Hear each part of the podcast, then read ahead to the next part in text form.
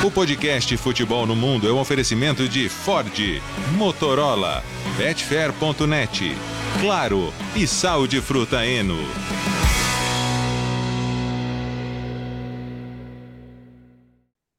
Alô Brasil, olá para você que é fã de esportes, podcast Futebol no Mundo 198 está no ar nesta segunda-feira. Aliás, o mês de janeiro é muito especial.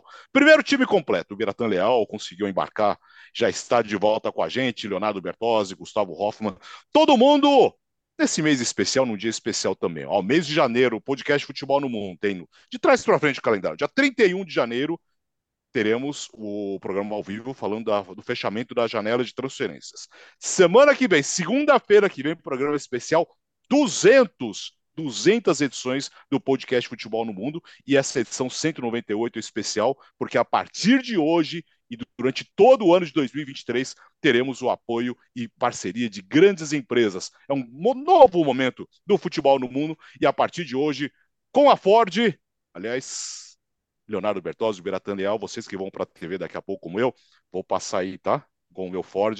A caroninha para vocês, tá, Léo? Ah, Pode tá ser, bom, né? aceito. Opa. Tá bom? Mas antes eu passo no Bira, que é mais perto, tá, Bira? Tá é, daí você já até aproveita e pegar um negócio que eu vou te mostrar daqui a pouco. É, deve ser presentinho, deve ser presentinho. É, também com apoio da Motorola, da Claro, Gustavo Hoffman, eu preciso conversar com você depois sobre as camisas. Então eu vou pegar o meu Motorola, via claro, e preciso falar com você sobre as camisas que você mandou aí pela, dos sogros, né? Pelos sogros. Não, combinado. Depois a gente acerta. Pode, pode ligar que a gente acerta direitinho. E para acertar é. sua vinda aqui para cá também, pô. É, é, aí a ligação vai ser mais longa, mas vai dar certo. Betfair.net, você acompanha o podcast Futebol no Mundo e sabe, né? Fica à vontade com Betfair.net e Sal de Fruta Eno também em 2023 com a gente. Aliás, torcedores do City do Real Madrid, hein? Haja sal de fruta eno, porque o fim de semana foi bravo. E aí, Léo, tudo bem? Tudo bem, Alex. Um abraço para você, para os companheiros. Que bom ter o time completo, ver os quadradinhos todos preenchidos aqui de novo, né? Vamos voltando à nossa rotina. Ficamos apreensivos com o Biratã detido em solo peruano, né? É, mas tá tudo bem, tá tudo certo. Ele tá aí com a gente. Vamos poder falar bastante dos jogos do fim de semana grande Barcelona contra o Real Madrid e do que vem pela frente também. Tem Supercopa Italiana quarta-feira, tem Milan e Inter, enfim, o futebol não para aí. 31 de janeiro, Alex. Quem não contratar até dia 31 só contrata na próxima temporada, então temos um mercado quente ainda. Falando em quente, aqui em São Paulo está muito quente. E aí na Espanha, Gustavo Hoffman? Um gelo. Um grande abraço para todo mundo. E a expectativa é que esfrie mais. Nesses últimos Beleza. dias, a mínima estava ali, está, né, variando ali entre 0 e 3 graus, né, logo de manhãzinha. Hoje cedo, por exemplo, quando eu fui levar as crianças na escola, variando ali de 2 para 3 graus. Só que nesta quarta-feira está prevista a chegada é, do que eles chamam aqui de, do frio polar. É, e aí que o bicho vai pegar. E pode nevar. Aí eu tô torcendo para isso, porque as crianças estão numa expectativa de cair alguns flocos de neve aqui, mas se cair é muito pouco, né? Na serra ao redor de Madrid, sim, que neva bastante, tem estação de esqui e tudo mais, né? Aqui na cidade deve cair um pouco de neve, um pouquinho só. Não é como aconteceu há dois anos, quando teve a tempestade Filomena, e aí Madrid virou virou um cenário, um cenário de, de Frozen, né? Completamente debaixo da neve. Estamos numa diferença de uns 30 graus aqui, viu? Por aí. É, daqui, a, é, daqui até aí. O Biratã Leal, depois de um longo e tenebroso verão, você está de volta. Parece que a temporada foi um pouco agitada no Peru, hein, Bira? É, foi estranha, mas foi boa. É...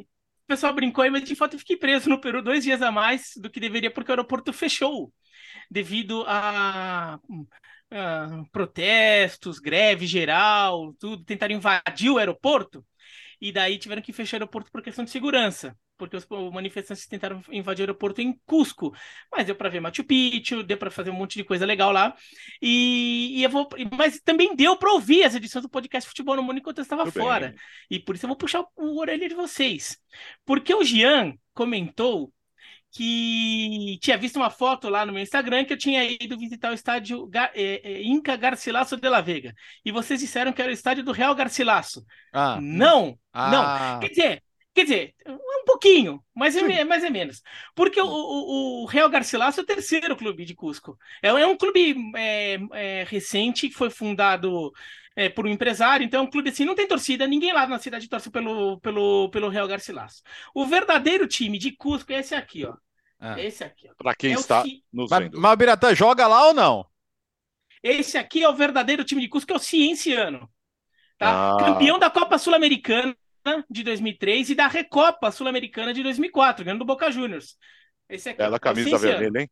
Bela camisa esse vermelha. Aqui é o verdadeiro, esse aqui é o verdadeiro time de Cusco. Ah. Tá? O maior. O, maior. o turismo dele é camisas, eu gosto tá, muito. Mas joga ou não joga? É, o Piratão, é. o, o, antigo Garcilasso joga no estádio ou não joga? O segundo time da cidade. Ah é, não vai responder. Aqui, ó. É, não vai é o Deportivo é. Garcilaso. É o Deportivo Garcilaso. É o, é o segundo time de Cusco. Que... É desse que eu tenho camisa. É esse tá. que eu tenho a camisa. Ela ah, camisa azul. Então, é, esse. é esse. não é, é a camisa azul para quem está esse, nos ouvindo. Esse aqui hum. vai jogar na.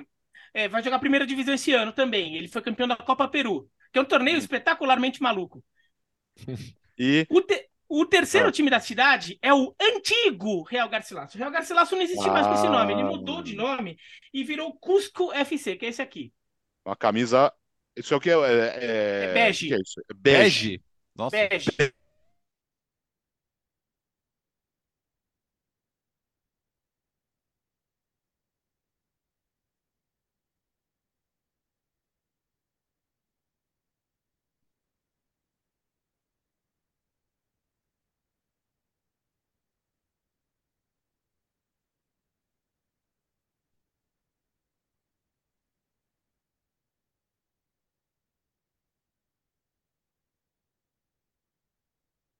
Volta, ele volta, ele sempre volta. Voltei. Ah, voltou, voltou, voltou. Pô, você voltou. Tava, tava bonitinho. Hum. De novo. Voltou mais ou menos, é. Voltou mais ou menos. É, é, é, é, a internet, é a internet dele que está oscilando um pouco. Vida, casa, vida nova, casa, como que é? Casa nova, vida nova, vida nova. É, casa tô aqui, tô ah, ouvindo vocês. Tô, ah, tô tudo certo. Tô, tô, tudo certo. Então vamos lá. Então a partir de hoje, podcast Futebol no Mundo durante do, todo o ano de 2023 com Ford, Motorola, Betfair.net, claro, e Sal de Fruta Eno. Ô, ô Léo, você esteve ontem no Clássico. Barcelona e Real Madrid, e eu lembro que você falou que o Real Madrid, a expectativa era de seis taças. É. Não vai rolar. Não, não vai não. E a dúvida é, jogando assim, quantas vão, vão chegar? Porque Cara, o pessoal em Madrid tá assustado. Bom, o Gustavo pode falar melhor do que eu, porque ele convive com mais madridistas, mas eu, pelo menos, fiquei assustado. Não imaginava que fosse um vareio, um passeio. Você olha assim, ah, foi 3 a 1 Você fala, ah, 3 a 1 placar normal. Foi 3 a 1 porque o Benzema fez o gol no finalzinho do jogo, quando o Barcelona já estava comemorando o título, né? Porque podia até ser mais. O único jogador digno de destaque no Real Madrid, para variar, foi o Courtois fez uma defesaça num chute de fora do Lewandowski no primeiro tempo, outra num chute cruzado do Dembélé no segundo, senão a coisa poderia ficar ainda mais feia. Então, assim, alguns pontos. Meio campo, é, não joga o Tchouameni, é um desespero, tanto para marcação quanto para saída de bola. É, as laterais hoje do Real Madrid, muito frágeis. O Carvajal, num, num nível que eu acho baixo para um, um, um time com a exigência do Real Madrid. O Mendy com defensivamente até ok, mas pouca produção ofensiva. Eu vejo o Vinícius, às vezes, sem auxílio ali pelo lado esquerdo. É, tudo isso para falar que do outro lado tinha um Barcelona melhor fisicamente, capaz de pressionar praticamente o tempo inteiro. O, o Gavi fazendo uma partida absurda, tanto que foi eleito o melhor da final com, com sobras. Gol, duas assistências, participando, marcando, mordendo, eh, ajudando os companheiros o tempo todo. Pedro também muito bem. Christensen na zaga, né? Um jogador que vai se firmando também e vai ganhando importância. Araújo marcando Vinícius Júnior. Então, sabe aquela coisa que você não consegue falar mal de ninguém do Barcelona e do Real Madrid, você só consegue falar bem do goleiro? Dá, dá uma ideia do que foi o jogo preocupante. Ah, a Supercopa não é o principal título. É, para o Barcelona foi, né? Você vê o nível da comemoração. Primeiro título do Xavi como técnico do Barça, o primeiro título do Barça pós-era Messi, o primeiro título do Busquets como capitão, e ele deve estar de saída do clube no fim da temporada. Então, assim, a festa do Barcelona foi até uma festa incomum para Supercopas, né? Vamos dizer assim. O pessoal curtiu muito e pode ser um gás legal para a sequência da temporada para o Real Madrid, assim, é sinalzinho de alerta, porque Benzema não voltou ao nível de antes ainda, Valverde não voltou ao nível de antes ainda, caras que foram tão importantes na última temporada. Como eu disse, o Vini às vezes está muito isolado e, e não é toda hora que ele vai conseguir driblar dois, três. Ontem, várias vezes, ele, ele tinha que tentar fazer isso para dar sequência na jogada e, e é difícil, porque você tem bons adversários. Então, olha, é legal para o Barcelona o título, para o Real Madrid é muito preocupante o que a gente viu. Diga, Gustavo, e a repercussão na Espanha, Gustavo?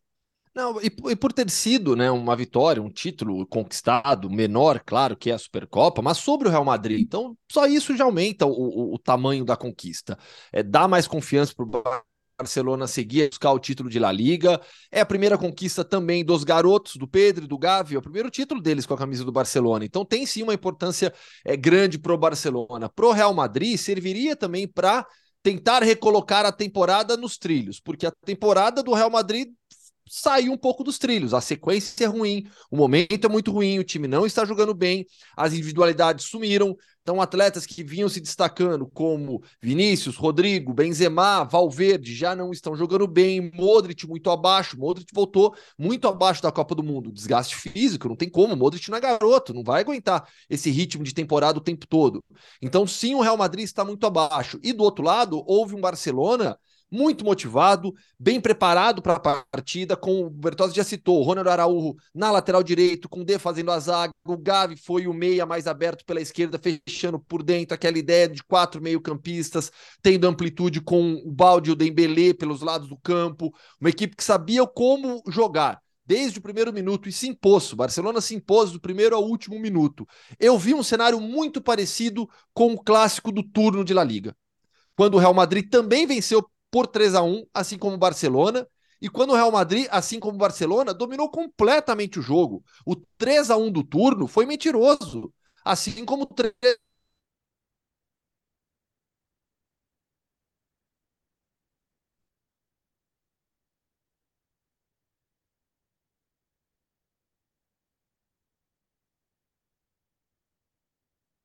uma vez mostrou que quando perde alguns jogadores, tem muitos problemas de reposição. E o principal deles hoje é o Chouameni.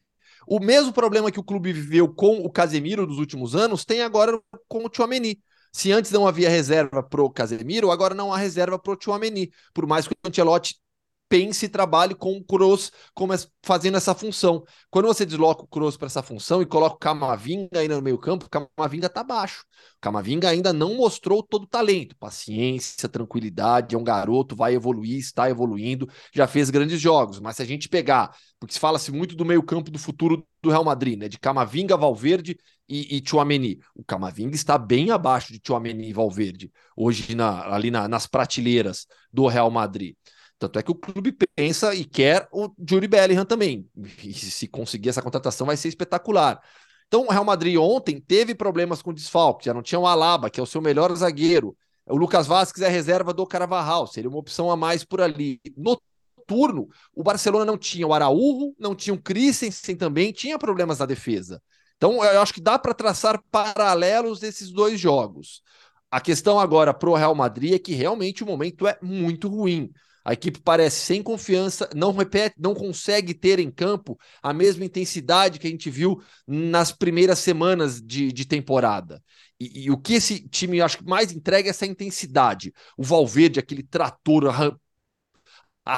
arrastando o Rodrigo muito bem, sem inícios do um contra um, Benzema aproveitando as, oportun as oportunidades que ele tem, e tudo isso não vem mais acontecendo. Então é um Real Madrid que vai ter uma sequência agora complicada, tem Copa do Rei contra o Vila Real, depois pega o Atlético Bilbao pela é, por La Liga, tem Real Sociedad jogando no Bernabéu, tem viagem para jogar Mundial de Clubes, depois tem Liverpool, que também não está bem, mas é o Liverpool na Champions League. Então, o Real Madrid precisa se reorganizar o mais rápido possível com as peças que tem e é um elenco de pouca profundidade, tendo um calendário dificílimo nas próximas semanas. Diga, Vira. É, o, o, primeiro gol mostra muito esse problema do Real Madrid no meio de campo, né? Foi uma bola que o, que o Barcelona recupera, em que o Busquets se antecipa ao Camavinga e acaba é, entrando numa dividida e leva melhor. E leva melhor eleva melhor muito na experiência, né? É. Em como ele consegue antecipar a jogada e, e, e na dividida limpar para ficar com ele a bola, né? O, o, o, e olha, convenhamos, o Busquets, a gente vem cornetando já um, é, o Busquets é um dos grandes volantes da história do futebol, mas a gente vem cornetando já nas últimas temporadas por já não ser aquele jogador com aquele vigor físico, aquela capacidade de antecipação que ele já teve no passado. E ainda assim, esse Busquets mais limitado conseguiu colo é, colocar o Camavinga no bolso naquela, naquela jogada.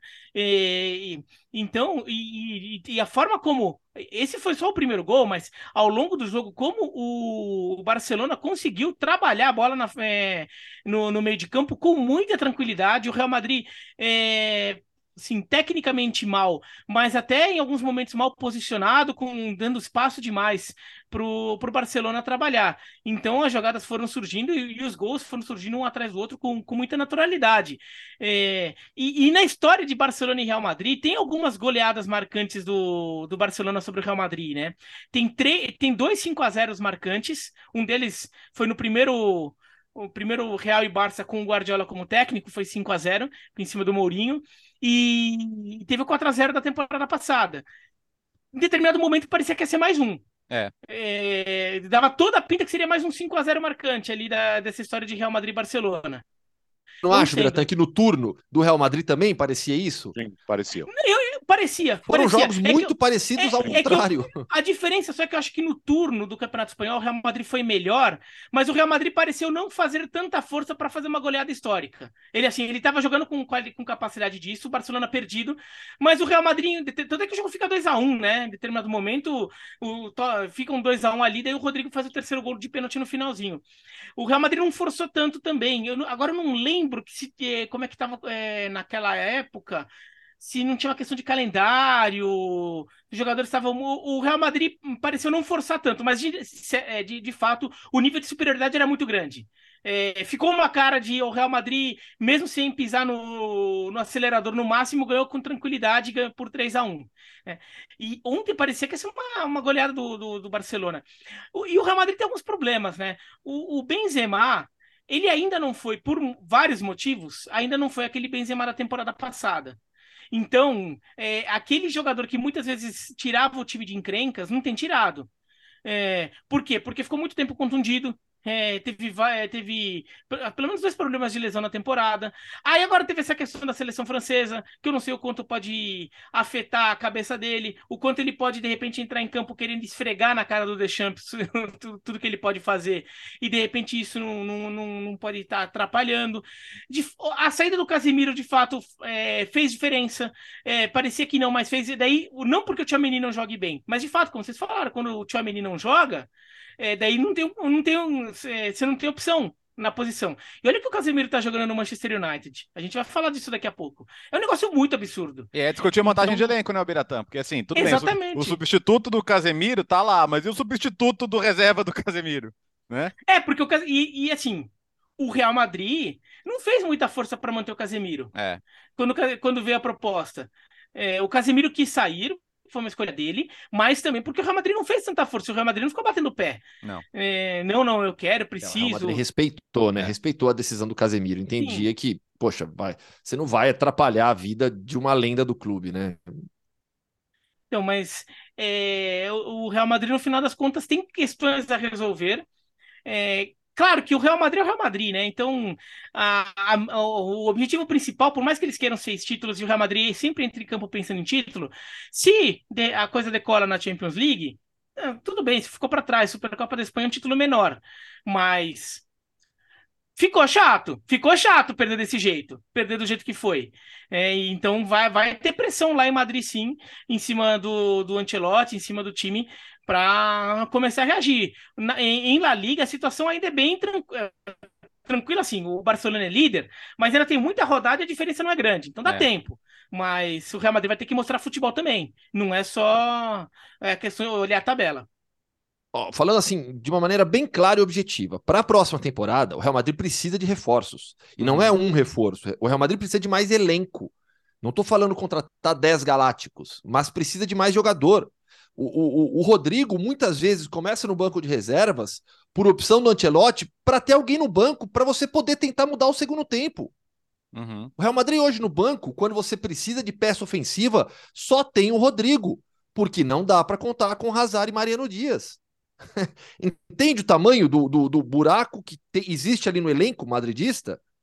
Nas laterais, o Bertozzi já falou, há, há, há problemas graves para um time do tamanho do Real Madrid. Falta mais jogador. Então, assim, o Real Madrid, para a próxima temporada, precisa sim de reforço. É, e, e, nessa, o, o, a questão das lesões,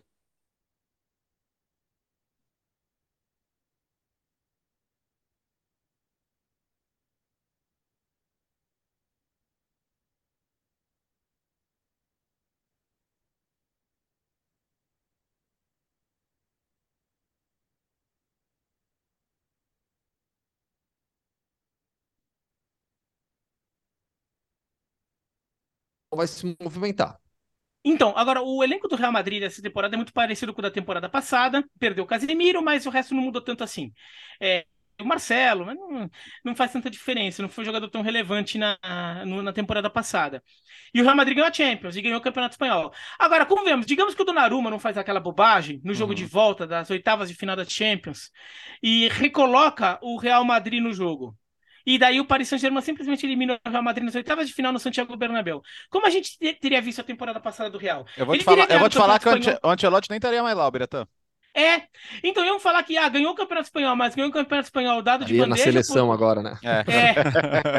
é. iam falar que ele ganhou o Campeonato ah. Espanhol. É... O Campeonato Espanhol mais fácil da história, porque o Barcelona estava muito mal na primeira metade da temporada. Então o Real Madrid abriu, abriu uma vantagem que não era mais tirável. E o Atlético de Madrid também não, não entrou na briga é, caiu nas oitavas da Champions. Mas não, pro Paris Saint-Germain, um time que, ah, não tem camisa, aquelas coisas. Eu vou falar isso. É, é, que, assim, a temporada, de fato, aconteceram umas coisas encantadas com o Real Madrid no, na, na, temporada passada, que talvez tenham mascarado um pouco é, que, é, questões do planejamento desse elenco que no final das contas o, o clube talvez tenha deixado passar, tenha, não tenha percebido. Por quê? Porque, assim, aquela reta final de Champions com aquelas viradas incríveis, o Benzema jogando a bola que estava jogando, é, talvez tenha mascarado alguns problemas. E talvez seja hora de usar mais jovens também, né? Por exemplo, muita gente fala questão de lateral. Tem o, o, o brasileiro Vinícius Tobias lá na base, no Castilha, né? Revelado no Inter, que está emprestado pelo Shakhtar, deve ser comprado que se fala maravilhas dele. Por, por, que não pegar um jogo de La Liga aí, sabe? Convoca, leva para o banco, dá uma oportunidade. É porque é. o Odriozola não entra nos planos do Ancelotti então, de maneira alguma. É, né? e outra, o Nacho, o Nacho é um zagueiro que joga no lateral, né? Não é um jogador com, com, com característica para ser uma solução definitiva para a posição. Aliás, o Nacho não é solução definitiva para nada, é só um reserva de toda a defesa, mas é, não é um jogador que você imagina como titular. E, de repente, dá essa oportunidade. Acho que a gente olha para o Barcelona, né? Lá não, nunca teve medo de se lançar um garoto de, de 17, 18 anos, né? É, então, acho que é, numa situação mais delicada de elenco, eu acho que é hora de começar a olhar para os garotos também. Agora, ah, pra... só... É, não, só para falar um pouco do lado vencedor, né? É, para o Barcelona, é, uma vitória dessa é, encorpa o grupo. É, o, grupo, o, o, grupo ganha uma confiança de, ó, é, na temporada passada meteu aquele 4x0 no Real Madrid, mas claro, claramente aquele jogo foi um jogo, assim, é, meio bizarrão. É uhum. um jogo que o, o Ancelotti quis tirar a coelha da cartola, inventou, deu uma de professor Pardal, que não deu certo. É, é, foi um momento meio encantado do Barcelona, mas o Barcelona depois não conseguiu manter aquele nível de futebol é, na reta final da temporada. E, e, o Real Madrid acabou levando tudo. Então, é, é, ficou, ficou um jogo meio estranho. Agora não. Agora foi um jogo que o Barcelona vai lá, ganha do Real Madrid, jogando muito bem, mostrando uma superioridade de forma convincente. É líder do campeonato espanhol, tem um time muito mais forte que da temporada passada. Eu acho que isso dá uma confiança para o Barcelona que pode mudar o momento do Barcelona na temporada e, eventualmente, até o momento do trabalho do Xavi, que é um trabalho que às vezes é contestado por falta de consistência de futebol. Não porque ele não tenha mostrado bom futebol, mas é porque não consegue ser consistente nisso. Agora, com essa vitória, talvez ele, ele ganhe um pouco mais de estofo lá dentro para conseguir manter isso. E é uma grande vitória do Barcelona. O Gavi e o Pedri é, já tinham mostrado isso várias vezes, mas mostraram mais uma vez, sobre dessa vez mais o Gavi, como jogadores que muito novos, mas chamam responsabilidade, é, assumem a bronca. O Christensen jogando bem também é uma coisa importante, que é uma contratação que o Barcelona fez ainda no meio da temporada passada, né? Que fechou o Uhum. negócio, né? Ele só chegou agora, mas já tinha fechado o negócio. E agora mostrando. O De Jong é. Mostrando como, nossa, como o Barcelona deu sorte que ele não foi embora, É né? verdade. Como foi bom ele não ter ele- e ele quis muito ficar, né? É, mas tá justificando. Tá justificando, porque ter o De Jong ao lado do Busquets, os Busquets não fica tão exposto assim. E esse é um problema, a gente falou, o Busquets fisicamente já não é mais aquele jogador. Pro Barcelona só vai ficar aquela marca de, putz, como caímos fora da Champions, é, não, não vai poder é, aproveitar é, esse bom momento do time na principal competição. Mas vai ter tem que ficar um, um- jogo de Champions na Liga Europa pela frente. Exatamente. É vai ser um né? jogo tão legal. Ah, ainda no, no- envolvendo times espanhóis, tivemos o derby basco com a Real Sociedad vencendo o Atlético Bilbao por 3 a 1 Real Sociedad, terceiro colocado de La Liga, Gustavo. Pois é, o Sociedad é, hoje é um dos times que. Acho que em termos de futebol no Campeonato Espanhol, o Real Sociedad é aquele time, é o time mais atraente de se ver jogar. Sabe, é uma equipe ofensiva que joga bem, quer a bola, tem jogadores talentosos, um técnico que faz um trabalho de longo prazo. E um, um detalhe muito interessante, né? Do derby basco, especificamente, que aconteceu nesse final de semana, a vitória da Real Sociedad por 3 a 1 Dos 22 jogadores titulares, os 11 titulares da Real Sociedad e os 11 titulares do Atlético, desses 22, 21 foram formados na base de um dos dois clubes. E, e, aliás, 21 eram bascos e 19 eram formados na base de um desses dois clubes. Se eu não me engano, é isso, né? Me ajuda aí, Bertozzi. que Do- eu- do- eu- eu- sepa- do- de todos que jogaram, na verdade, né? De- Isso. Não só dos titulares. V- v- 21 bascos e 19 formados nos dois clubes. Isso, isso, isso. Então, assim, mostra a formação, a importância da formação nas duas equipes. O Atlético, é, pela sua própria ideologia, só utiliza jogadores básicos. A Real Sociedade já deixou de lado essa política há muito tempo. É, tem vários jogadores estrangeiros, mas valoriza muito a sua base também. Legal demais ver um desses bascos jogando bem, Mikel Oyarzabal. Oyarzabal é um jogador que tivesse, se não tivesse se machucado, a gente vai ficar na- no campo do C, né? Mas se ele não tivesse se machucado, a, a Copa do Mundo da Espanha poderia ser diferente. Porque para mim ele é o melhor jogador espanhol. Bola por bola, ele é o melhor jogador espanhol da atualidade para mim. É craque o Mikel Oyarzabal. Muita gente acha que ele faz hora extra já na Real Sociedade que merecia oportunidade em um clube grande da Europa também. Fato é, está na Real Sociedade, é ídolo por lá, vai recuperando cada vez mais o seu futebol. A Real Sociedade que tem o Solot metendo gol, o Davi Silva sendo muito importante, uma defesa bem organizada, terceira colocada de La Liga, não vai brigar pelo título espanhol, que vai ficar entre Barcelona e Real Madrid, mas acho improvável que a equipe perca rendimento a ponto de não garantir vaga na próxima Champions League. E olha que a briga vai ser boa em La Liga. É impressionante, né? Se a gente for, for considerar a, a- capacidade de formar jogadores da Real Sociedad, porque é isso, financeiramente não é um time super rico. Recentemente teve reforma no estádio, mas o trabalho do Emmanuel Garcia é excelente, né? Que golaço do Cubo, aliás, é, é, isso vale destacar. E eles venderam o Isaac, né? Que era o, a principal referência ofensiva do time, né? Tá agora no Newcastle. E, e acho que assim, o Sorlotti é uma boa reposição, mas longe de ser uma, um, um, um craque, né? Um jogador que serve ao sistema. E que prazer ver o Davi Silva ainda bem, ainda jogando em alto nível, 37 anos, dando assistência, sendo maestro desse time tão, tão, tão, tão renovado aí da Real Sociedad. Tá, tá com cara de Champions, viu? Vai ser difícil tirar esse time da, da, da vaga na Champions. Já abriu aí sete pontos para o quinto. É, não, não me dá sinais de que possa ter uma queda de rendimento muito grande daqui até o final da temporada.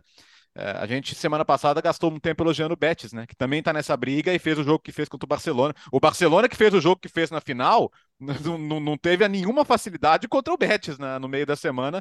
Foi para prorrogação e se, se o Betis tivesse passado, teria sido justo também. Então, acho que são, são os dois times que a gente vai ficar muito de olho no resto da temporada, Real Sociedade e Betis. E acho que é, a gente fala muito de Atlético de Madrid, né? Acho que no final das contas o elenco do Atlético de Madrid pode acabar se impondo e pegando uma vaga na Champions. Mas se, se as vagas, se as duas outras vagas forem de Real Sociedade e Betis, assim, tá muito bem entregue pelo trabalho que eles fazem também.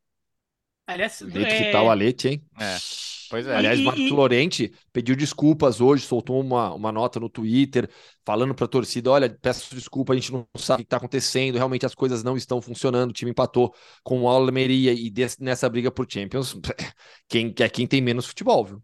Sim. Inclusive, foi, é, são é, o Betis e Real Sociedade, times que já brigaram por Champions em temporadas recentes. Não é uma surpresa ou algo que vem do nada. É. Né? O trabalho do Pellegrino no Betis, do Alguacil no, na Real Sociedade, são bons trabalhos já de algum tempo. É... A Real Sociedade, ela vem sentindo por falta de elenco, o que é natural, é, não consegue ter um elenco. E daí, quando alguns jogadores se machucam, na temporada passada foi o Davi Silva. Davi Silva machucou, a Real Sociedade cai bastante, porque ele é um jogador de outro nível, né? Como o Bertozzi falou, tem 37 anos, mas o nível dele é muito absurdo ainda. Ele é um jogador que, quando está em campo jogando em, plenas condições, faz diferença. É... Agora, o interessante que o Gustavo falou, que a Real Sociedade abandonou essa política já faz mais tempo, porque isso é importante ressaltar. O Atlético Bilbao ficou muito conhecido no mundo e em obviamente isso inclui o Brasil, por ser o clube que só tem jogadores bascos é, como política. A Real Sociedade tinha essa política. A Real Sociedade também tinha. Né? Os dois clubes, os dois principais clubes básicos adotaram essa política lá atrás. Não, eles não foram fundados assim, mas adotaram essa política. São fundados e... por estrangeiros, né? É. O, Atlético, é... o Atlético é fundado por ingleses também, né? inclusive é. da inclusive, família do, do Atlético... saudoso John Mills. Essa, essa, a, a política do Atlético de Bilbao foi criada por birra do Atlético, do Atlético, porque obrigaram o Atlético, é, proibiram o Atlético de usar inglês, é, estrangeiros, no caso ingleses, e daí o Atlético falou: ah, não podemos usar estrangeiro, não vamos usar nem então jogador. Ah, vocês só querem jogador local, então vai ser só jogador local. Uhum. Inclusive, quando cria essa política, o Atlético só usava jogadores de Bilbao era só da cidade de Bilbao. Depois o Atlético vai ampliando um pouco esse escopo até a política atual, que são jogadores do de, de é, regiões de influência basca, né? Então não é só é, Euskal Herria. Qual que é a diferença? Euskadi é o estado basco constituído dentro da Espanha. Que está no na mapinha, Espanha, que tá no isso, mapinha, é, é, Isso, é. Na, na, Espanha, os estados são chamados de comunidades. Então, você tem é. a comunidade, a, a, você tem Euskadi, que é esse estado basco constituído, tá lá no mapa bonitinho. E Euskal Herria é o estado basco original, digamos assim, que engloba outras regiões da Espanha e da França, que fazem parte da cultura basca. Por isso que você pega o sul da França, regiões de Navarra e tudo mais. Essa é a diferença de Euskadi e Euskal Herria em basco. É. Tem que, por exemplo, pega Navarra, que é a região do Osasuna, Uhum. E Osasuna, o nome do Osasuna é uma palavra em basco, quer dizer, ele não é, ele não está no país basco, mas ele tem um nome em basco. Por quê? Porque ele está numa região de influência basca, e daí explica também o Luiz Arrazu, por exemplo, que é francês, mas é basco francês e jogou no Atlético. É, a Real Sociedade também adota essa política, só que nos anos 80 ou 90, agora me falha a memória, ela muda e ela ela passa a adotar estrangeiros, só que foi curioso que eh, naquela época a Real Sociedade ela assim, ela passou a adotar estrangeiros, só que os jogadores domésticos só podiam ser bascos. Então era um time de espanhóis bascos e uhum. estrangeiros. Não tinham espanhóis de outras regiões uhum. da Espanha. Depois foi flexibilizando e hoje virou um time mais convencional, mais normal em relação à formação do seu elenco. Ainda assim, a Real Sociedade é, mantém esse espírito de tem que o, o torcedor da Real Sociedade, inclusive, cobra essa postura institucional e, e o clube atende isso, que é, ele também tem que ser um clube com, com vínculos locais. Ele não pode não pode chegar à Real Sociedade só com jogadores é, estrangeiros, só não tem que ter. Tanto é que o trabalho de base tanto de Real Sociedade quanto de Atlético de Bilbao estão entre os melhores da Espanha. E, na, e na boa, hein, Gustavo? É, teve uma época que quando o Barcelona estava em alta, lá na época do Guardiola, que se falava que se a Catalunha jogasse com uma seleção à parte, seria uma grande coisa. Hoje, se a gente fizesse, cada, cada região da Espanha tivesse uma seleção, provavelmente o time mais forte era o time do País Basco. Assim, é, é, é, assim, a quantidade de bons jogadores bascos hoje, é, no geral da seleção espanhola, é muito mais marcante do que de, Madrid, de madrilenos, né, da comunidade de Madrid, de, valenci, é, de valencianos, de andaluzes ou de catalães. Oh, oh, ah, tá fazendo, desculpa, Alex, tá fazendo 20 anos daquele timaço de 2003, né, que levou o Real Madrid à briga pelo título até a, a rodada final. Né, até a, na, na na, na, última rodada tinha chance de o Real Madrid não ganhasse de, de ser campeão. Acabou o Real Madrid sendo campeão. Primeira temporada do Ronaldo lá, mas time que tinha Kovacevic, Xabi Alonso, super jovem, despontando ali, o Carpim, meia russo, que o Gustavo deve ser fã, o Westerveld, goleiro. é, enfim, era um time muito legal de ver jogar, né? E jogou Champions League na temporada seguinte também.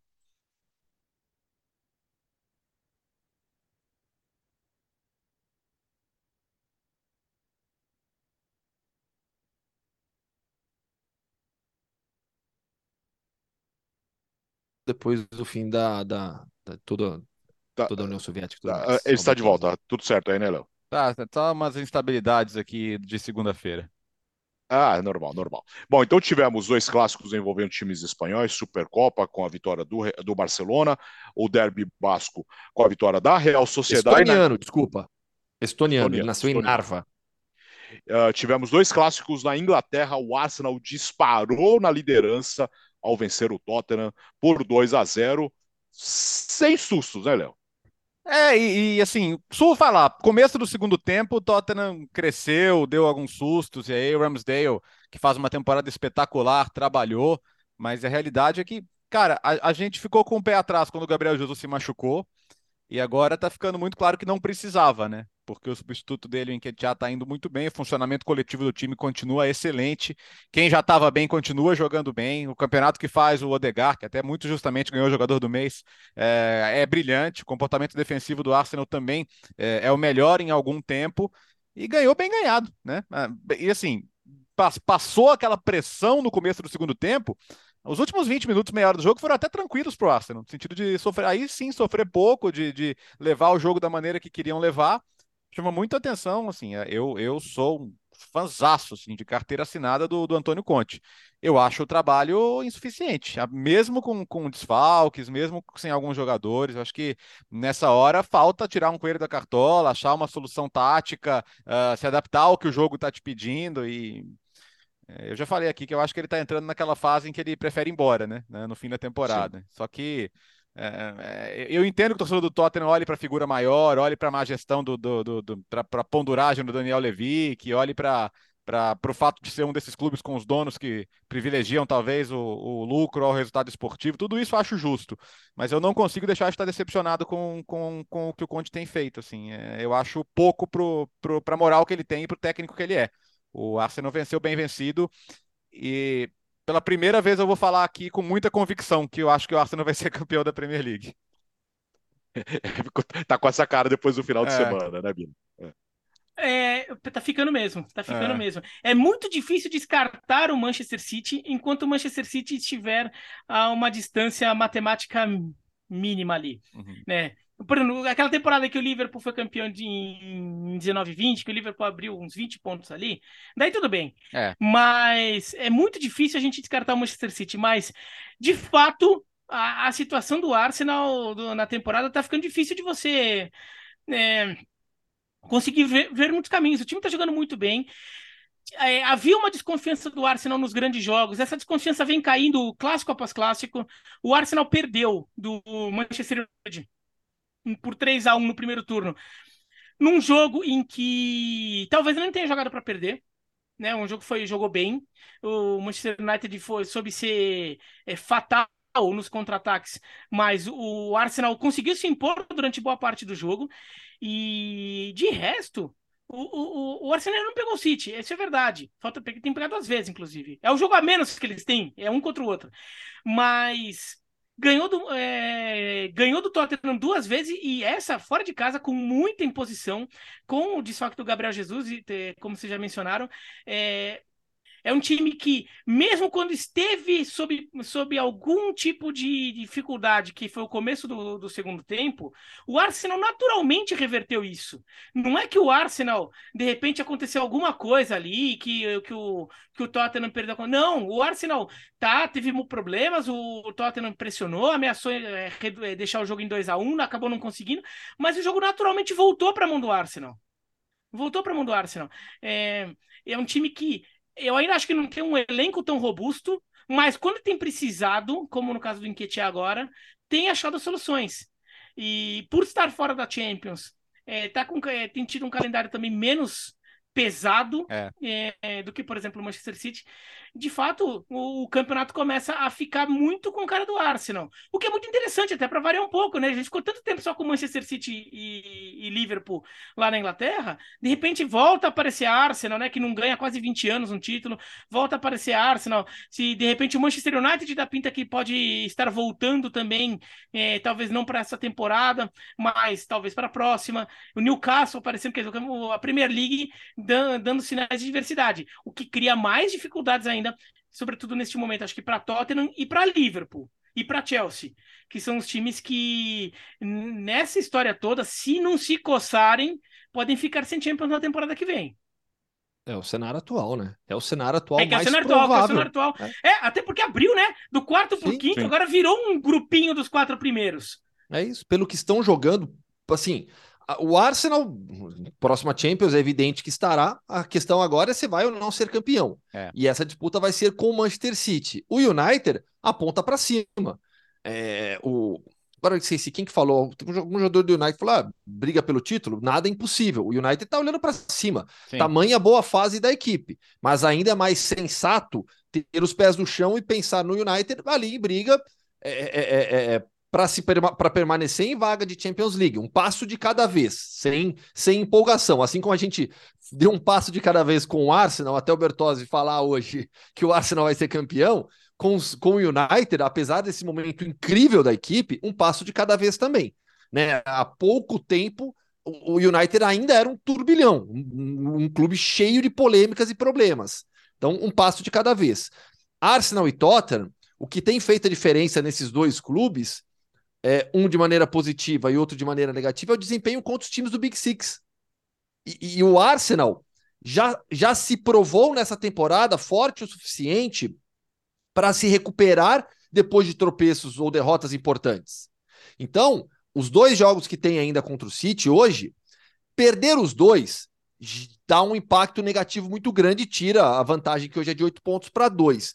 Mas, diante de tudo que o Arsenal já fez, se a equipe empatar um e perder outro, já é um, já é um cenário no qual não se abala tanto assim, ainda tem uma vantagem, claro, tem vários outros jogos entre eles, mas eu tô projetando esse, esse, esse confronto direto. Eu acho que o Arsenal já não é um time hoje que vai se abalar, perdendo um, um confronto direto para o Manchester City. O Tottenham, com o Antônio Conte, tem um desempenho muito fraco contra os times do Big Six, por isso que não consegue ficar, apontar para cima como o United vem fazendo agora com o Ten Hag nessa sequência de trabalho incrível.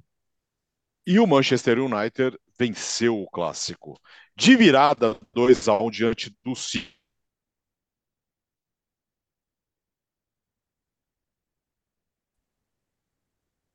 Oi, oi, venceu. Oi, oi, tô aqui, tô aqui, tô aqui. Desculpa aí. É, venceu, venceu, venceu bem, venceu de virada, venceu com uma força incrível depois de sair atrás porque já quando saiu atrás, assim, foi a primeira chance claríssima do City no jogo, e já no segundo tempo, e, e no talento do, do De Bruyne para construir ali a, a, a, jogada da finalização do Grealish, mas a execução do plano do United, cara, não é simples você manter o City fora de chances de perigo mais de um tempo inteiro. É, alguma chance vai ter, entendeu? Por isso que acho que não, não, não é nada de outro mundo também o City ter conseguido sair na frente. Mas a, a tranquilidade que teve para seguir executando o seu plano de jogo, para seguir com, construindo as situações e virar o jogo. É, claro que tem a polêmica no lance do gol, né? Um lance em que a, em que a regra ela é meio cinzenta, e aí eu não acho absurda a validação, não, não acharia absurda a anulação também, acho que vai muito de respeitar a decisão do campo, mas independentemente disso, não dá para diminuir o tamanho da virada do Manchester United, da vitória. O Biratan citou lá atrás o Casemiro. Cara, você vê o Casemiro vibrando, tem uma hora que o Casemiro tá fora do campo ali para voltar, ele tá desesperado para voltar, ele vai comemorar com a torcida. Cara, esse é um cara que, pô, o que ele ganhou de, de título do Real Madrid, tem gente que não bebeu de água na vida, entendeu? Então, uhum. é, é absurdo. É, e, e, a, e, o que ele tem contagiado os companheiros, não só pela qualidade técnica, mas como liderança mesmo, né? Ele me parece um cara que chama muito os, os colegas para cima, ajuda a ter, ajuda a ter essa, essa confiança, essa fé de que, mesmo numa situação adversa, a coisa pode melhorar. Eu acho. É o capitão sem braçadeira. É, é isso, é isso. E, é, é, aliás, eu já, eu já, eu já vi até gente falando que o, em redes sociais, às vezes eu acompanho, eu tento acompanhar a repercussão, daí eu tento, é, de alguma forma, rastrear é, mensagens até de torcedores ingleses do Manchester United para ver um pouco como é que está o clima entre torcedores. Teve gente já cogitando que o Casemiro pudesse entrar na fila de para ter é, ser capitão do Manchester United na temporada que vem né, que tem um ranking ali, né, tem uma hierarquia de, de, de capitão, e ele deveria entrar. O Casemiro e o Varane é, é, são impressionantes porque eles acabaram dando um estofo de jogadores que já foram ganharam muitos títulos e talvez o Manchester United tivesse perdido essa referência. Um clube que ganhou tantos títulos na sua história, e numa história não tão antiga assim, uma história até recente, mas que no grupo parecia ter perdido um pouco esse, esse, essa referência do que é preciso para ser um time campeão. Uhum. E esses dois caras trouxeram. O Casemiro é forte candidato a ser a melhor contratação da, da Premier League nessa temporada. O que ele está jogando é absurdo. A influência dele diretamente no, no desempenho do Manchester United é brutal. O, o, a forma como ele e o Fred acabaram com o De Bruyne no jogo. O De Bruyne fa, faz a jogada do gol, talvez na única jogada que ele conseguiu criar com, é, em cima de um deles, foi em cima do Casemiro, no caso, mas foi a única. A única. De resto, o Manchester City criou muito pouco e, e o Manchester United mereceu, mereceu essa vitória. O Manchester United ainda teve o Garnacho aparecendo, né? Que a gente falava das opções ofensivas do Manchester United no começo da temporada, a gente nunca mencionava o Garnacho. É. Mas virou um jogador que, quando ele entra, ele faz a diferença. Ele é um jogador ainda um pouco talismã, ele é reserva do time. Acho que ele tem que ser reserva, ainda não, não acho que ele tem a posição titular, mas é aquele jogador com a capacidade de entrar no segundo tempo e mudar o jogo. O que o Ancelotti tenta fazer com o Rodrigo como única opção, né? O Garnacho tem sido pro, pro Manchester United. O, o Rashford jogando de centroavante ou de atacante centralizado, vai, é, também é, acabou é, explodindo num, num, bom sentido. É, o, o, time ficou muito mais móvel na frente do que era com, com o Cristiano Ronaldo. E o Ten Hag deu uma encorpada boa nesse time. Esse time tá ficando, é assim, vitória convincente. Não, assim, não é que. No começo da, da, da, temporada, o Manchester United ganhou dois clássicos contra Arsenal e contra Liverpool, em que o time estava ainda um pouco bagunçado, então o, o, o Ten Hag bota o time atrás para jogar no contra-ataque, porque era o que dava para fazer. E ganhou os dois jogos. Sim. Ganhou até bem, mereceu ganhar, mas não ganhou do jeito que o Ten Hag quer que o time ganhe. Então ainda tinha um pouquinho de desconfiança sobre essas vitórias, se não eram um pouco circunstanciais de, de situação de jogo que foram criadas. Essa vez não, ganhou, ganhou jogando, ganhou jogando do jeito que o time quer jogar. É, o Ten Hag vem realmente fazendo um, montando um bom time com esse Manchester United e que para essa temporada talvez fique um pouco tarde para brigar pelo título, mas é um, é um trabalho que começa a dar, enfim, a gente começa a ver consistência no Manchester United pensando em longo prazo e defensivamente sólido, né? O City, que outro dia não conseguiu acertar o gol, dessa vez acertou uma única vez, marcou, é. mas foi uma única finalização certa, cinco no total, e o United oito no total e quatro certas. O United bem mais eficiente ofensivamente. Foi o Varane que falou que tudo é possível em relação à briga pelo título. E aí, para na sequência falar, vamos jogo a jogo. É, é, é, o passo a passo que eu falei agora há pouco. Jogo a jogo. A realidade do United agora é encarar cada jogo como se fosse uma final de Champions League para manter essa ascensão e esse ritmo fortíssimo no segundo turno. Ó, G4, Arsenal 47, City 39. Newcastle e Manchester United 38, tá? O Newcastle tem um jogo a mais, né? Tem um é. jogo a mais, com 19 jogos. Uh, Liverpool em nono e Chelsea em décimo. Situação muito difícil uh, dos dois. Se a gente está falando que o Arsenal tá com cara de campeão, e na Itália, Léo? É, digo mesmo. É, cara, se você mete um 5 a 1 na Juventus da maneira que foi, a Juventus que vinha de oito vitórias seguidas, nenhum gol sofrido nessas oito vitórias. E foi uma exibição, cara. Nossa, é, foi, foi, foi realmente uma noite dessas emocionantes, né? Porque é, pô, sabe, é o campo que leva o nome do Maradona, sabe? A Argentina acabou de ser campeã, tem tanta coincidência histórica podendo acontecer aqui. É, me estranhou muito a abordagem da Juventus no jogo, defensivamente, né? Ainda mais o Alegre, que é tão capaz em organizar suas defesas. A escolha do Chiesa como ala pela direita foi um convite, né? Justamente no setor que joga o Kvaratskhelia ali. Então o Napoli deitou e rolou pelo lado direito da defesa da Juventus. E calhou também de a, os três defensores da Juventus brasileiros, né? O Danilo, o Alexandre e o Bremer, que, que arrumaram essa defesa da Juventus. Os três tiveram uma noite terrível. O, a atuação do Bremer, assim, foi, acho que foi o pior jogo que eu vi do Bremer na vida, na, na, na moral, assim, errando tudo. O Ozyman destruiu com ele. Tem um, um, dos gols, ele vai evitar que uma bola saia, ele acaba errando o passe, proporcionando a chance do gol. E do outro lado, pô, acho que a dupla Ozyman e Kvaratskhelia é fenomenal, tem um, sempre um bom coadjuvante do lado direito, né, seja aí o Politano ou o Lozano. No meio-campo, o campeonato que faz o Lobotka é absurdo, absurdo, tudo passa por ele, tudo passa por ele. E acho que outro pecado da Juventus foi não conseguir limitar também as suas ações. E agora, quer dizer, tá, a rodada ainda ajudou, porque o Milan conseguiu no máximo salvar um ponto contra o Leite. A Juventus você tirou diretamente pontos dela. É, com essa pontuação que o Napoli tem, ninguém nunca perdeu o título. Agora é lidar com, com o segundo turno em que a gente vai tratar o Napoli como o principal favorito ao título.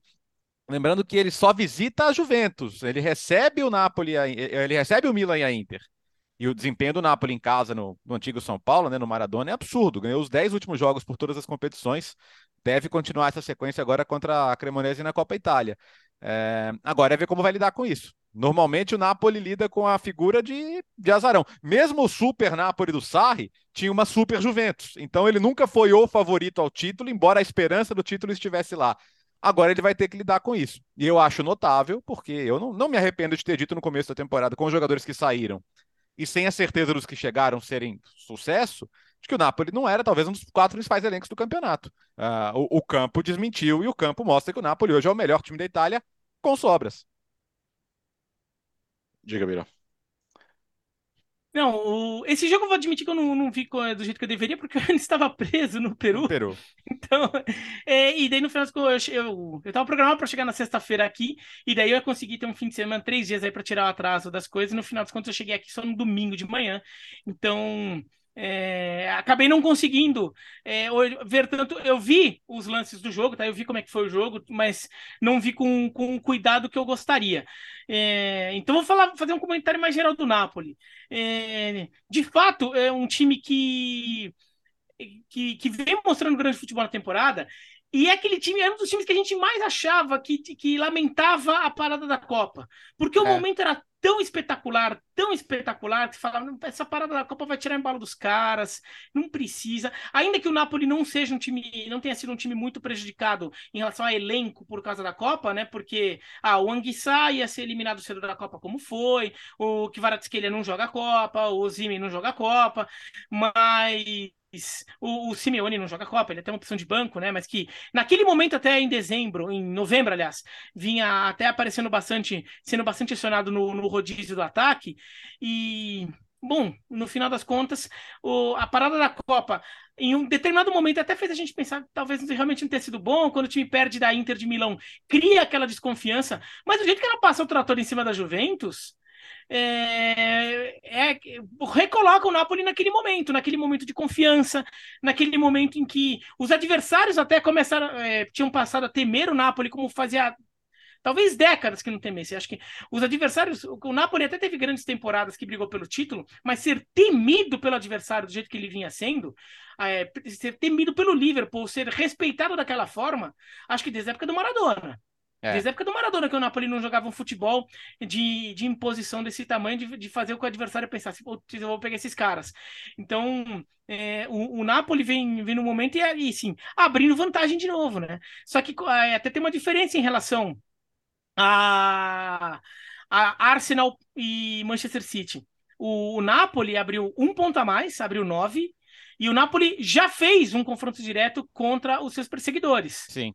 É, então, os perseguidores têm um jogo de um confronto direto a menos para tentar tirar essa diferença. Um, a, o resto da campanha é igual, inclusive, né? 15 vitórias, dois empates e uma derrota. Uh, e que goleada da Atalanta diante da Salernitana, hein, Léo? 8 a 2 Oito, é, né, a Atalanta dessa temporada não vinha tendo um aproveitamento ofensivo tão espetacular quanto de outras temporadas, né? Mas lembrou, lembrou a Atalanta dos melhores dias. O, o, o pobre do Ochoa, né? Ele chegou, fez dois jogos espetaculares, fechou o gol contra o Milan, contra o Torino, nessa aí foi buscar a bola oito vezes no fundo da rede. Que, que batismo, né, pro, pro goleiro mexicano. É, e caiu o David Nicola na Serenitana, né? E achei uma decisão meio até precipitada, né? Muito emocional por causa do resultado, porque a, a Serenitana tá longe da zona de rebaixamento. Foi ele o técnico que livrou o time na última temporada. Sei lá, achei. Eu, eu não vou. Não, não, não duvide, ouça minhas palavras, que no Itália isso acontece muito. Se o próximo técnico não for bem, é capaz dele voltar ainda para salvar o time nas Aliás, é... Pior que isso Aliás, acontece é o mais provável. É, é, o mais é, provável. É o mais provável. Que loucura. Mas assim, o, o, jogo, o, jogo com, o jogo com Bolonha, né? Atalanta, o Gasperini fez algumas mudanças no intervalo, a entrada do, do Bogado, do Zapacosta, e essas mudanças acho que deram uma nova cara para Atalanta. E, e legal, né? O Atalanta tinha feito três vezes sete gols com, com o Gasperini na Série A. Ou seja, é a quarta vez que ela faz sete gols ou mais com, com o Gasperini, que chegou em 2016. É absurdo, realmente, como esse time. quando é, Na Itália tem muita essa discussão, né? Com a discussão besta, mas. Ai, mas nossa, não dá para tirar o pé, né? O adversário puxa. E, e, na Itália os caras falam isso a sério, como uma pauta que ocupa horas dos programas, que é uma besteira, mas isso realmente. Outras goleadas também na, pelo, pelo futebol europeu. Ô, ô Bira, você, você foi passar uns dias, foi tirar férias no Peru e tal, e fez bem para o Verona, que deixou de ser o lanterna do campeonato italiano. É, só perdeu um jogo dos últimos três, né? Perdeu da Inter de Milão, que convenhamos é a coisa mais normal do mundo. O Verona é freguesaço da Inter de Milão. Mas trocou de técnico, né? Na parada da Copa, entrou o Marco Zaffaroni, então não tem mais a piada do técnico do Verona, agora é o Zaffaroni, não dá pra fazer piada com o Zaffaroni. Mas o time melhorou, de fato, o time melhorou. É, fez um bom jogo contra o Torino, podia até ter ganhado, empatou fora, depois é... ganhou, voltou a ganhar, ganhou a segunda da Cremonese, e agora perdeu da Inter, mereceu perder, a vitória justa da Inter, mas o Verona até que competiu, né? O Verona é, perdeu só por 1 a 0 é, deu trabalho, tinha outra oportunidadezinha lá no final, é, então e quem sabe o Verona não consegue reagir. Agora, o problema é que o Verona tem nove pontos e tem sete a menos do que o Sassuolo, que é o time imediatamente acima. Tudo bem que o Sassuolo vem mal, tudo bem que acima do Sassuolo vem a Salernitana, que não vinha tão mal, mas tomou oito agora e demitiu o técnico, e como o Bertozzi falou, eu concordo, não tinha que ter demitido, só porque tomou de oito um jogo. A não ser que eles tenham descoberto que, tem, que, que os jogadores entregaram de propósito porque não aguentam mais o técnico, não há justificativa para demitir o Nicola na, na Salernitana, mas ele caiu e então, sei lá, acho que a principal esperança do Verona ainda é ficar à frente de Sampdoria e Cremonese e torcer para algum time ser rebaixado pela justiça por fraude fiscal. ainda é a chance mais tapetão, tapetão. De, de tirar o Verona do rebaixamento ainda é essa. Ah, olha, o cara defendendo o tapetão. É, temos o campeonato na França, Leonardo Bertozzi? Oh, cada semana eu acho uma coisa, né? É, e, e, e, olha, se o PSG ficar nessa enhaquinha aí que tá rolando agora, vai, no mínimo vai ter, porque a segunda derrota em três rodadas, a segunda derrota em que o time é tremendamente apático, contra o Rennes, uma finalização ao gol no jogo inteiro. Uh, Neymar de novo não foi bem, o Messi que tinha ido bem no outro jogo também não foi bem. Entrou Mbappé no segundo tempo, também não aconteceu nada. É, é, cara, eu entendo. Ah, sua temporada vai ser definida pela Champions. Mas não é melhor chegar na Champions já com o campeonato encaminhado, porque eh, pode ser a Imagina se é a quarta vez que você perde o campeonato francês. E, e, infelizmente, pelo nível de investimento do PSG, você presta atenção mais nas vezes que ele perde do que nas vezes que ele ganha. Então imagina se pela quarta vez, né? Montpellier, Mônaco, Lille, e agora pode ser qualquer outro, isso acontece. Eu acho que tem que ligar um sinalzinho de alerta ali, sim por mais que os outros oscilem, né? O, o Olympique de Marseille está numa fase muito boa, o Mônaco está crescendo, Lan e Rennes tem, tem times que conseguiram ganhar do PSG e que possam ter suas irregularidades também, mas podem engrenar uma sequência de vitórias. Então, eu acho que se tem liderança aí, a gente sempre discutiu, né? Quem, quem cobra no PSG, né? Quem é o cara que bota os caras na parede e fala, cara, isso é inaceitável. A atuação contra o Rennes é inaceitável. É inaceitável. É inaceitável em qualquer aspecto. O placar foi magro, mas o jogo não, não, não, não justificou que o PSG merecesse nada mais, né? E jogo que marcou o retorno do trio. Isso, o Mônaco, só para lembrar, né, Gustavo, o Mônaco fez 7x1 no, Sim, né? Não. no Ajaccio. Hum. Sobre o PSG, primeiro. Foi o jogo que marcou o retorno do trio. É porque com o Mbappé saindo do banco, né, foi o primeiro jogo do Mbappé depois das férias nos Estados Unidos. O Mbappé jogou aquela primeira partida em janeiro, o Messi e o Neymar não, saiu de férias para passear um pouquinho, aí vieram, chegaram Neymar e, Neymar e Messi, jogaram, e agora foi o primeiro jogo depois da Copa do Mundo com os três de volta. E segunda derrota do Paris Saint-Germain neste ano, um time que ainda não tinha perdido na temporada, perdeu dois jogos já nesse ano e pela primeira vez com os seus três principais jogadores em campo. Esse ainda não tinha sido batido com Neymar, Mbappé e Messi disponíveis nessa temporada. Monaco é, venceu, venceu não, amassou, né? O, o, o, o Ajaccio por 7 a 1 subiu na tabela, jogo que teve o, o Wanderson e o Caio Henrique como titulares nas duas laterais. São dois laterais, eu acho que pro, pro, pro torcedor ficar de olho, porque são dois laterais que podem aparecer nos próximos ciclos de seleção brasileira, principalmente o Caio Henrique. Né, o Wanderson vem ganhando cada vez mais espaço e se consolidando no Monaco.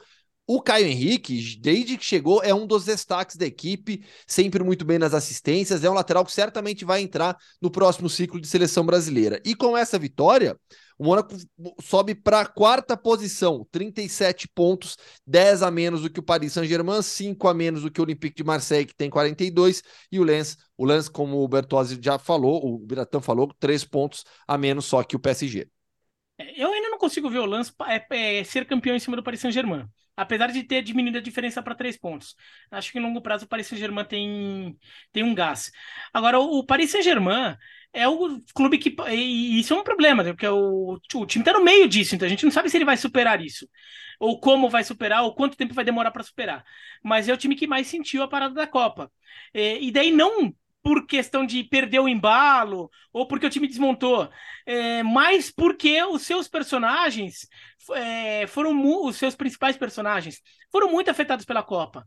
É, o, o, Messi foi o grande nome, coroou uma carreira gloriosa, é, foi para a Argentina celebrar. É, a, a, imprensa argentina está tá tratando até hoje a, o título da Copa do Mundo e os seus personagens é, como é, celebridades e fica acompanhando assim cada movimento em rede social vira notícia, cada coisa é, é, mudou assim é como se cada como se o Depou fosse o Beckham, tá nesse nível né? Então é, é, é, uma coisa difícil de, de, de, lidar, assim, até de manter o foco, tudo. acho que o Messi consegue, mas de qualquer maneira é um, é um momento diferente. Daí o, o Mbappé acaba sendo a, quase super estrela da Copa, não foi porque o Messi que acabou levando o título, mas quase foi.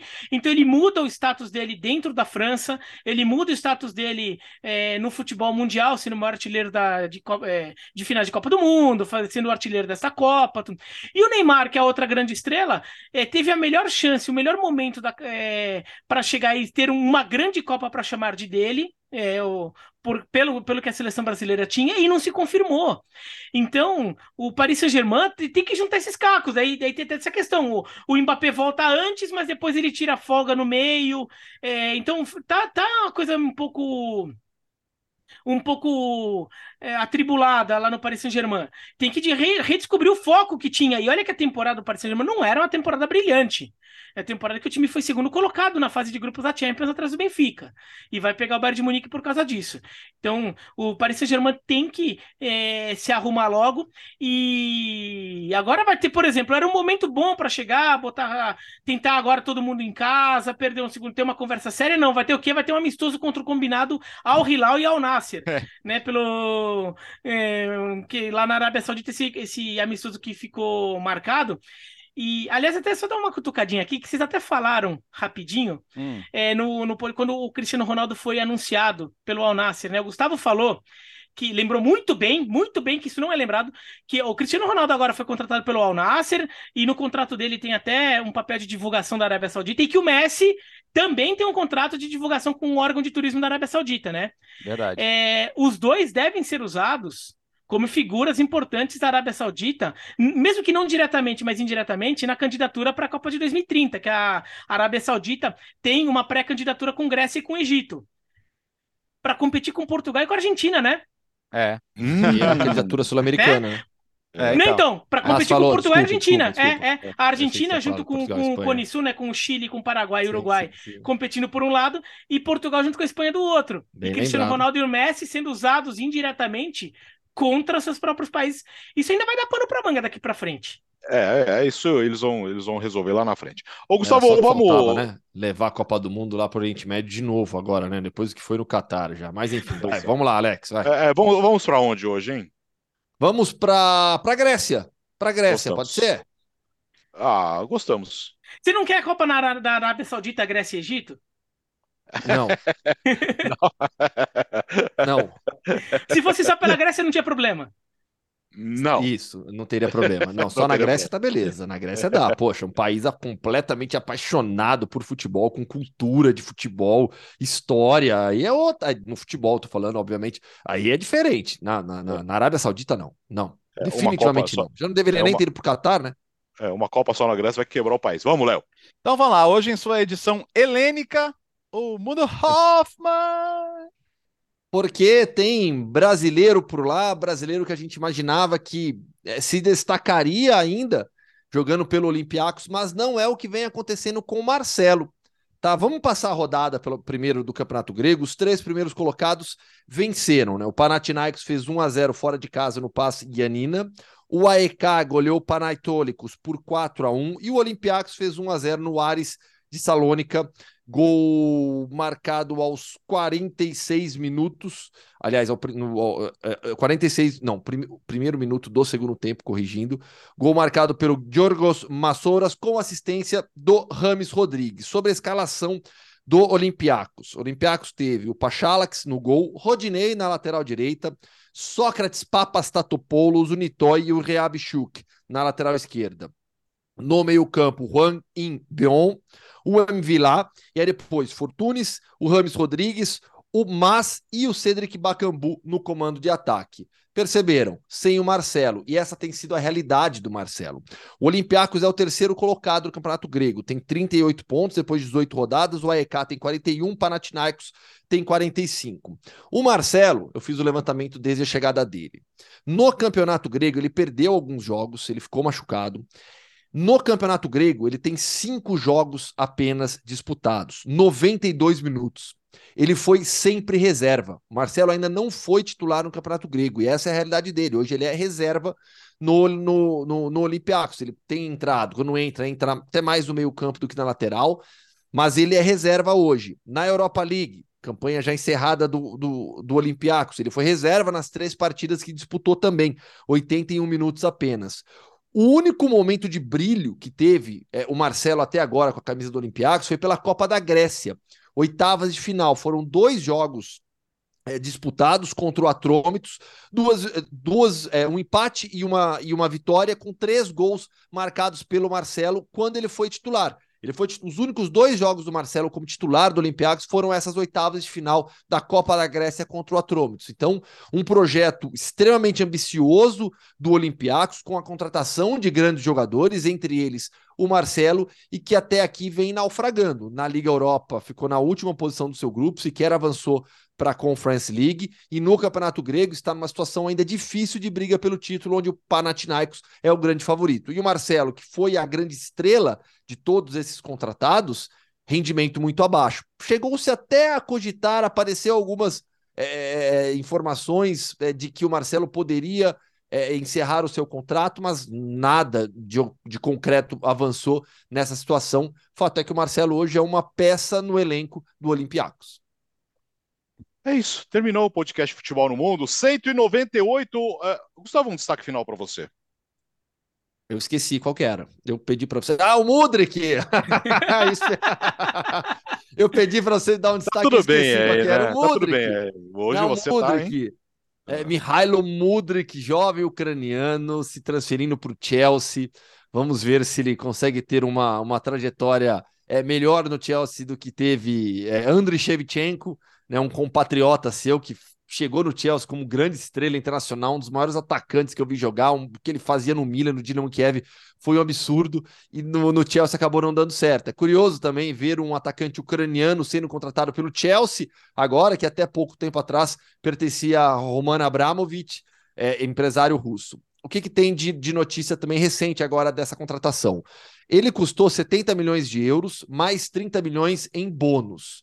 Então, efetivamente, 70 milhões de euros pagos agora pelo Chelsea ao Shakhtar e 30 milhões possíveis em bônus. Hoje, o Rinat Armetov, que é o proprietário do Shakhtar Donetsk, anunciou que vai doar 25 milhões de dólares, pelo menos é isso que publica o Shakhtar Donetsk, 25 milhões de dólares, 1 bilhão, é... eu esqueci a moeda da Ucrânia, tá? 1 bilhão de dinheiros ucranianos tá? Equivalente a um, um, um bilhão na moeda ucraniana e a criação de uma de uma entidade chamada Hort of Azovstal, é, que fica em Mariupol e, e esses 25 milhões de dólares serão alocados para essa entidade para cuidar das famílias dos combatentes que estão na região e para auxiliar também o exército ucraniano nos combates nessa região contra a Rússia. Valeu, Gustavo. Bom Valeu. frio aí para você. Tchau, Léo. Boa semana aí. Valeu, turma. Valeu, valeu, Bira. É, é, presentes, tá? Obrigado. É, e só, só para é, ele vai, falando... Nós vamos tomar outra porrada dele, que vai tomar umas duas. Não, não, não, não, não, fala só do. Começava no Peru. Hervínia, Hervínia, Hervínia é a moeda ucraniana. Ah, tá bom. É. É. Começava no Peru e a temporada na América do Sul tá para começar, né? Inclusive com Copa Sul-Americana, Copa Libertadores, e tá tendo, tá tendo muitas é, manifestações, protestos, alguns bem violentos no, no Peru. É, é, tem gente que pode até ficar curioso para como é que está essa é, questão do futebol, né? É, agora, neste momento, a coisa deu uma esfriada, né? Porque o governo também anunciou uma saída de mais gente saindo do governo, então deu uma esfriada. Vamos ver se não tem novos episódios, que eram muito concentrados no sul do Peru, então a região de Cusco, Arequipa, Puno. Então, né, de futebol, por exemplo, o Campeonato Peruano está programado para começar sábado que vem, isso não muda então deve começar mesmo o futebol. Eu fui ver um jogo de futebol lá no Peru no meio da greve, é, o jogo entre Cienciano e Magalhães do Chile, que foi a, o, um amistoso de apresentação do elenco do Cienciano para a temporada. Agora, no sábado agora, ia ter um amistoso entre Cusco e Cienciano para a apresentação dos jogadores do Cusco. Mas esse jogo, no final das contas, foi um jogo de portões fechados, foi só um jogo treino, justamente por causa das manifestações. Mas a tendência é que a coisa, a temporada do futebol no Peru aconteça normalmente porque deu uma esfriada e também porque a situação era mais concentrada no sul. Talvez até os times do sul, se fosse o caso, tivessem que jogar jogos em Lima, alguma coisa assim por um tempo. Mas eu imagino que o futebol não pare por lá. Então, se alguém está curioso nessa questão ali é, no Peru, é, tem universitário e cienciano, inclusive, na abertura, na, na primeira rodada no domingo que vem é, Comembol Libertadores, Copa Sul-Americana a partir de fevereiro nos canais ESPN e também no Star Plus. Terminou o podcast de Futebol no Mundo 198 e a partir de hoje até o final de 2023 com Ford Motorola, Betfair.net, claro, e Sal de Frutaeno. Quinta-feira tem mais, edição 199, segunda-feira que vem, edição especial, 200 edições do Futebol no Mundo. Valeu, boa semana!